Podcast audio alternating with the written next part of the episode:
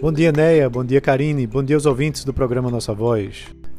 Após uma semana de resultado negativo para o Ibovespa, essa semana vai ter como destaque uma agenda doméstica importante com dados sobre o mercado de trabalho e inflação. E lá fora, principalmente nos Estados Unidos, também muitas informações importantes. O IBGE vai divulgar o IPCA 15 na quinta-feira e há uma projeção de inflação acima de um ponto percentual, levando a taxa em 12 meses para algo em torno de quase de 10,8, quase 11%. Os preços administrados continuam pressionados, né, como gasolina, GLP, energia elétrica, e também há pressão sobre os preços dos itens industriais, como também alimentação em casa e serviços. Em relação à atividade econômica, a FGV vai divulgar os dados de confiança do consumidor na quarta-feira, da construção na quinta-feira e da indústria na sexta-feira. Além disso, teremos dados do CAGED né, para o mês de outubro sendo divulgados provavelmente na sexta-feira. E há uma expectativa de que é, haja um saldo de contratação de empregos formais com alguma desaceleração em relação aos meses anteriores. É, também teremos na quinta-feira a divulgação pelo Banco Central né, da, dos resultados do setor externo, onde deve haver um novo déficit de transações correntes né, que mostra o fluxo de bens, serviços e rendas com o resto do, do país, com o resto do mundo. Na sexta-feira, teremos o relatório de crédito do Banco Central para o mês de outubro, sendo divulgado, com informações sobre empréstimos pendentes, taxas de inadimplência e outras informações sobre o mercado de crédito.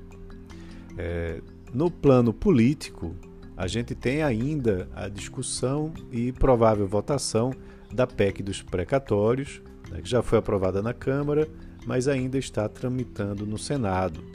Então vai ser importante acompanhar o debate sobre essa matéria e quais serão os resultados. Essa semana também teremos no campo político ainda o resultado das prévias do PSDB né, para escolher o seu candidato à presidência. É algo que vem sendo muito esperado né, como uma possível terceira via.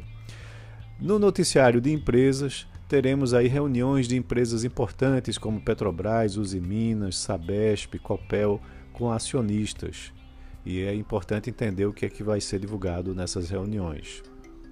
Lá fora, lá nos Estados Unidos, a gente já vai ter na segunda-feira o dado de total de vendas de casas né, usadas no país de, no, no, nos Estados Unidos né, para o mês de outubro.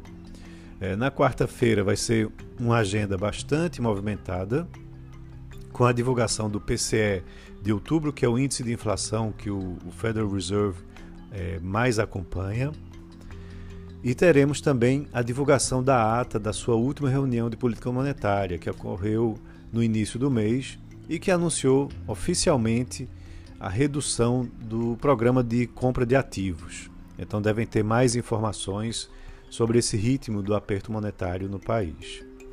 Teremos também a divulgação da segunda estimativa do PIB do terceiro trimestre, né, lá nos Estados Unidos, e na quinta-feira, é, vale lembrar que lá nos Estados Unidos será o Thanksgiving, né, o Dia de Ação de Graças, será um feriado, então a bolsa de lá vai ficar fechada, e na sexta as operações, os negócios vão encerrar mais cedo, lá às 15 horas.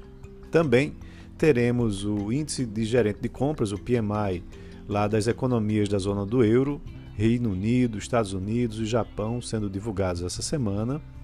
Né? E aí a expectativa é de como que será esse índice, né? principalmente com a ressurgência lá da Covid no, lá na, na zona do euro. E na quinta-feira a gente tem também a ata da última reunião do Banco Central Europeu. Né? E na sexta é, haverá um discurso né, da presidente lá da autoridade monetária, Christine Lagarde, né, falando é, sobre a economia europeia. Então é isso. Um abraço a todos e uma ótima semana.